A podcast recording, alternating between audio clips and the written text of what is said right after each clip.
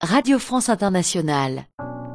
Hola, bienvenidos a una página a la vez con ustedes, Ángela Suazo. Recuerden que nos encontraremos aquí cada martes a las 6 de la tarde y que tenemos una retransmisión los miércoles a las 8 y 30 de la mañana a través de esta misma emisora RFI Santo Domingo. Este es un espacio para hablar de libros, de esa oportunidad que descubrimos juntos cuando aceptamos leer las páginas en las que un autor dejó plasmada su sentido de la vida, su idea, su sentimiento. En el programa de hoy conversaremos sobre literatura infantil basada en valores y tendremos con nosotros a la escritora dominicana Gina Guerrero. En las últimas décadas, las obras destinadas al público infantil ha ido aumentando de manera espectacular. Nos encontramos tramos y tramos llenos de libros con diferentes tipos de gráfico, con diferentes tipos de propuesta de acceso a la información y encontramos cómo ha permeado a través de estas publicaciones los valores sociales que van transmitiendo ecología, solidaridad, multiculturalismo y otros tantos más. Porque en todo caso han aprovechado la plataforma para transmitir no solamente diversión, sino también sembrar una idea de mayor permanencia. Nosotros si dirigiéramos esto mismo propósito a nuestro sistema educativo, debemos buscar, obviamente, que cualquier obra de literatura infantil no solamente se asocie al uso de la lengua o a la literatura, sino que también pueda relacionarse, deba relacionarse con otros campos como el conocimiento ambiental, la educación artística, las matemáticas, la formación ideológica, moral, hasta el deporte, porque los libros son una evidente forma de educar y de esta forma están, digamos que, abriendo la posibilidad de presentar y contener en sí misma obras que no solamente tengan un valor literario, pero que además puedan traer una propuesta de mucho más profundidad. Cuando leo sobre el campo de la investigación de la literatura infantil, casi siempre se centran en la importancia de que la literatura tenga una formación moral y personal pero no la literatura en sí mismo como fuente de educación literaria. Afirma Teresa Colomer que digamos que ese vacío responde sin duda a esa idea de que los libros infantiles solamente están como fábula para sembrar un valor, sin embargo, que si se le dedicara la atención justa, al mismo tiempo los libros servirían para hablar literariamente, para aprender literariamente, y la literatura infantil podría ser juzgada desde ambos ámbitos. Es importante no olvidar que junto a los valores sociales que pueden transmitir los textos infantiles deberían también estar presentes los valores literarios. Tenemos grandes escritores de literatura infantil en República Dominicana que han decollado en los últimos años y nos han hablado también de valores. Cuando hablamos de valores sociales, también hablamos de literatura. Una cosa y la otra no deberían de estar porque el lenguaje literario que llega al pequeño lector o al joven lector puede llegarle en sus múltiples manifestaciones, tanto tradición oral, que es como nos han criado a todos, narrativa, poesía, música. Esa aproximación entre los valores y la literatura debe proponerse, tal dicen los estudios, con la intención, sin, irnos muy lejos, de enfocarse en tres valores como sombrilla, tolerancia y multiculturalismo, educación ambiental, respeto al medio ambiente, amor a la naturaleza y un renglón de compasión, amistad, solidaridad, apoyando la formación de esos individuos que vienen formando nuestras futuras generaciones, que está dividida en dos ambientes fundamentales, la familia y la escuela. El hábito de lectura se va a alimentar de los hábitos de comportamiento y de las actitudes, de los valores que haya inicialmente en la familia. Pero cuando logramos una temprana escolarización, el niño va a estar también expuesto a iniciarse en la formación de valores sociales y literarios, si es que ha nacido en un ámbito en el que sus padres no, no están expuestos.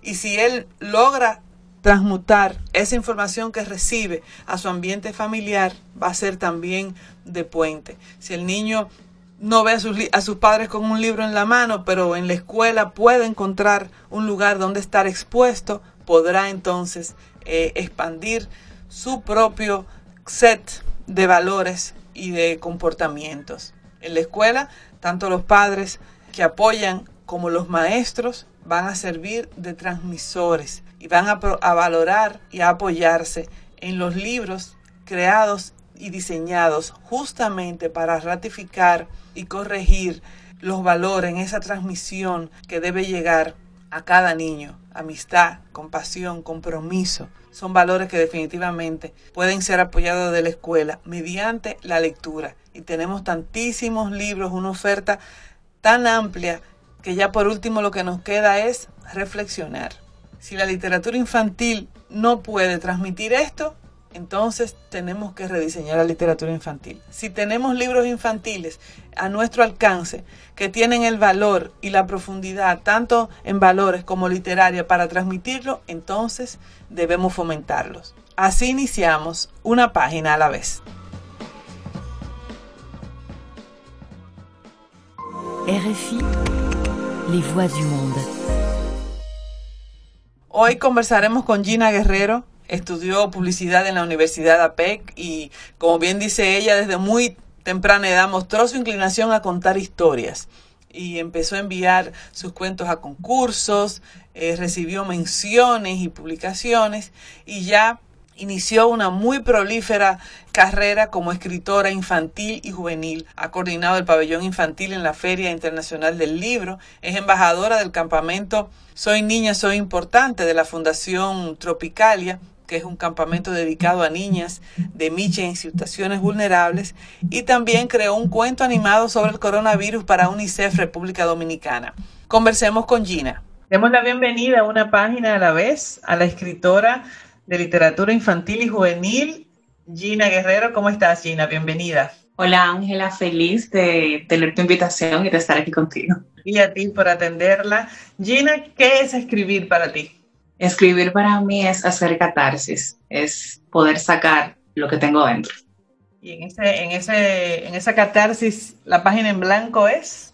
Una oportunidad, una oportunidad de poder drenar, de poder contar algo, de poder expresarme. Cuando, cuando uno busca ese espacio para expresarse, ¿tú crees que se estudia para escribir, se, se trabaja o es solo talento? Yo creo que es importante, estudiar siempre está, es importante, eh, la práctica sobre todo, eh, la lectura como tal es una manera de estudiarlo. Pero sí, yo pienso que también el talento importa, o sea, de alguna manera hace quizá que sea más fácil porque hay gente que son totalmente empíricos, escritores totalmente empíricos, que no lo han estudiado. O sea que ambas cosas son importantes.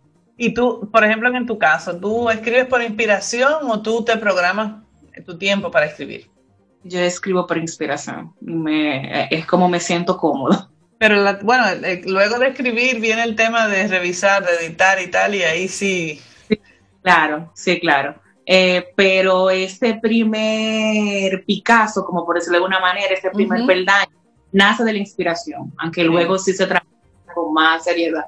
Sí, sí, yo creo que sí también. Y háblame de los bloqueos creativos. ¿Te ha pasado? ¿Cómo tú los enfrentas?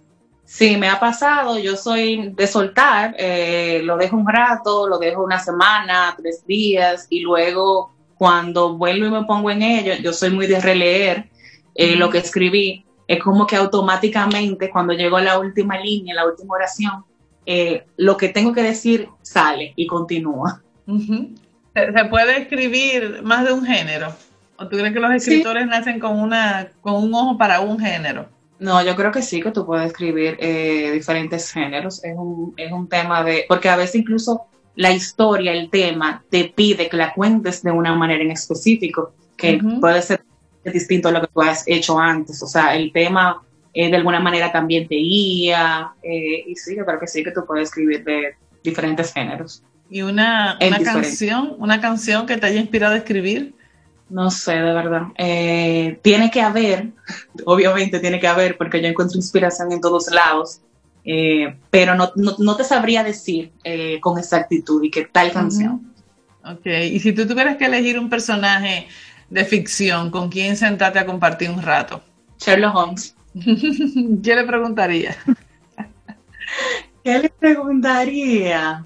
Eh, quizás más que preguntarle algo, yo creo que me encantaría como poder descubrir algo, como trabajar en un caso con él. Yo soy muy de esa onda, me encanta eh, conocer, me encanta preguntar, me encanta descubrir, me encanta ¿cómo se llama esto? Como, como, como poder eh, confirmar que la idea de lo que me imaginé, pensé eh, o vi era cierto, era real. Entonces yo creo que eso se con alguien como él. ¿Y qué libro tú, tú crees que te, que te retó a ser mejor escritora? Que cuando tú lo leíste tú dijiste, bueno, yo, yo quiero escribir algo así. Tampoco te podría decir. Eh, yo, tú sabes que a, mí se me hace difícil como elegir, por ejemplo, cosas como favoritas o cosas, o, una o una persona o algo como que me marcó mucho. A mí me cuesta mucho. Eh, yo soy muy como del momento y muy como de que de pasa página, como que viene algo ok, siguiente. Entonces, de verdad, no, te sabría decir como uno en específico. Eh, realmente no, no, no, no tengo. ¿Un consejo que tú le darías a un escritor que, que quiere publicar por primera vez y quiere lanzarse? Que se lance. Yo creo que la diferencia real es entre la gente que decide hacer las cosas y los que no. Eh, hay gente con muchísimo talento que quizá, quizá un talento mucho más grande que escritores que han publicado, que le ha ido súper bien y que quizás no han logrado eso simplemente porque no se han decidido. Entonces, es más eso, como que haz lo que tú quieras hacer, sigue tu sueño eh, y ponte para eso. Así mismo es. ¿Y qué lee Gina?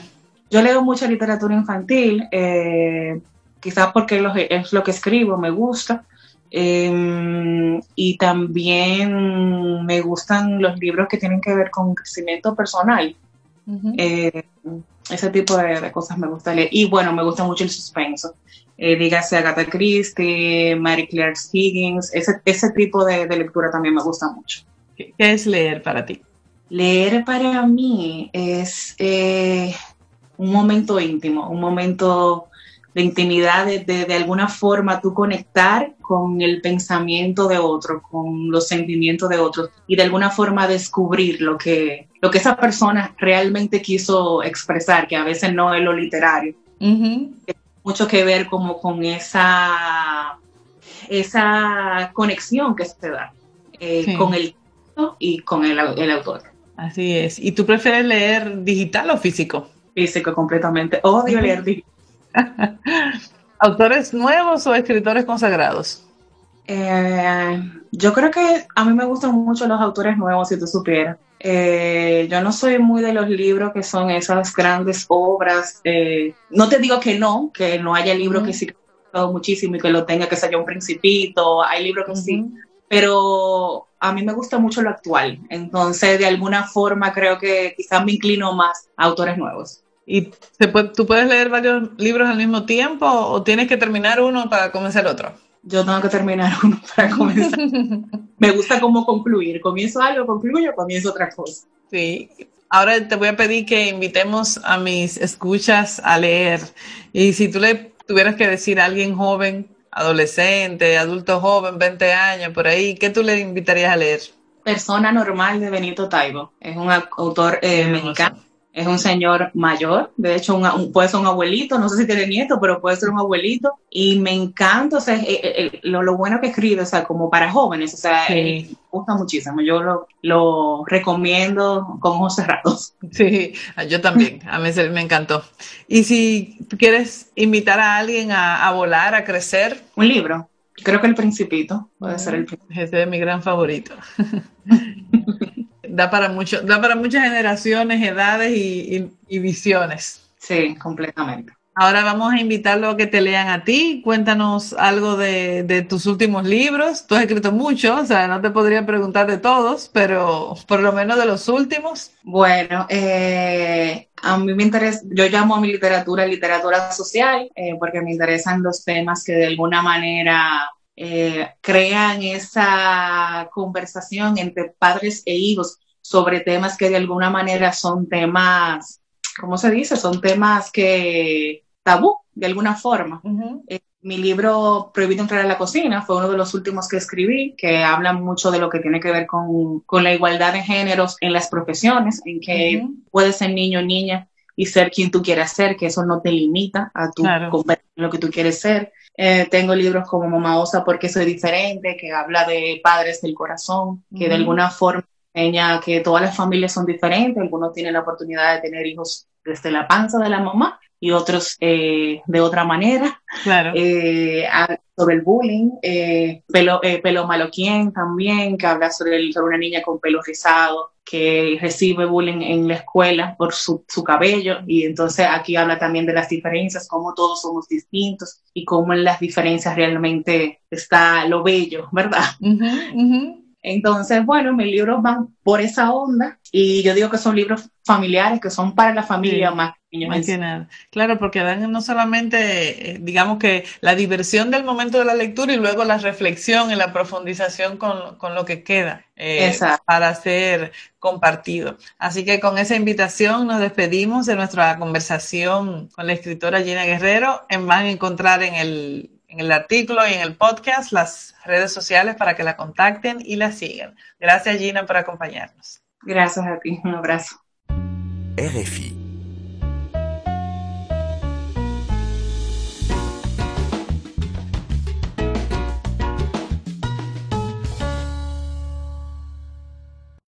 Quedamos con los libros de Gina como recomendación. Mi abuelo tiene ocho años, Pelo Malo Quién, El Capitán Bermudas, La Isla de la Fortuna, todos títulos que publicó bajo el sello Lo que leo de Editorial Santillana. Además, ha publicado Mamá Osa porque soy diferente, Martín el Pescador de Historia, para la campaña Descubre María Trinidad Sánchez, Orgullo de mi Tierra del Grupo CCN. Y su última publicación, la más reciente de ellas, Prohibido entrar a la cocina, que es el relato de un niño que quería cocinar y ese proceso de ser aceptado para vivir el rol, el oficio, la profesión a la que deseaba. Nos despedimos por hoy y finalizamos esta entrega de una página a la vez. Con ustedes estuvo Ángela Suazo hoy hablando con Gina Guerrero. Recuerden que cada semana nos encontramos aquí los martes a las 6 de la tarde que tenemos una redifusión los miércoles a las 8 y 30 de la mañana a través de esta misma estación y que en nuestra cuenta de Mixcloud bajo el usuario RFI Santo Domingo pueden escuchar la versión de podcast. Estamos disponibles en todas las plataformas. Los invito a acompañarme a hablar de leer y de escribir y a que me sigan en las redes sociales como Ángela Suazo. Búscame en la página terretoaleer.do donde podrás encontrar los textos y las grabaciones del día de hoy. Sigan en sintonía con esta frecuencia y hasta la próxima.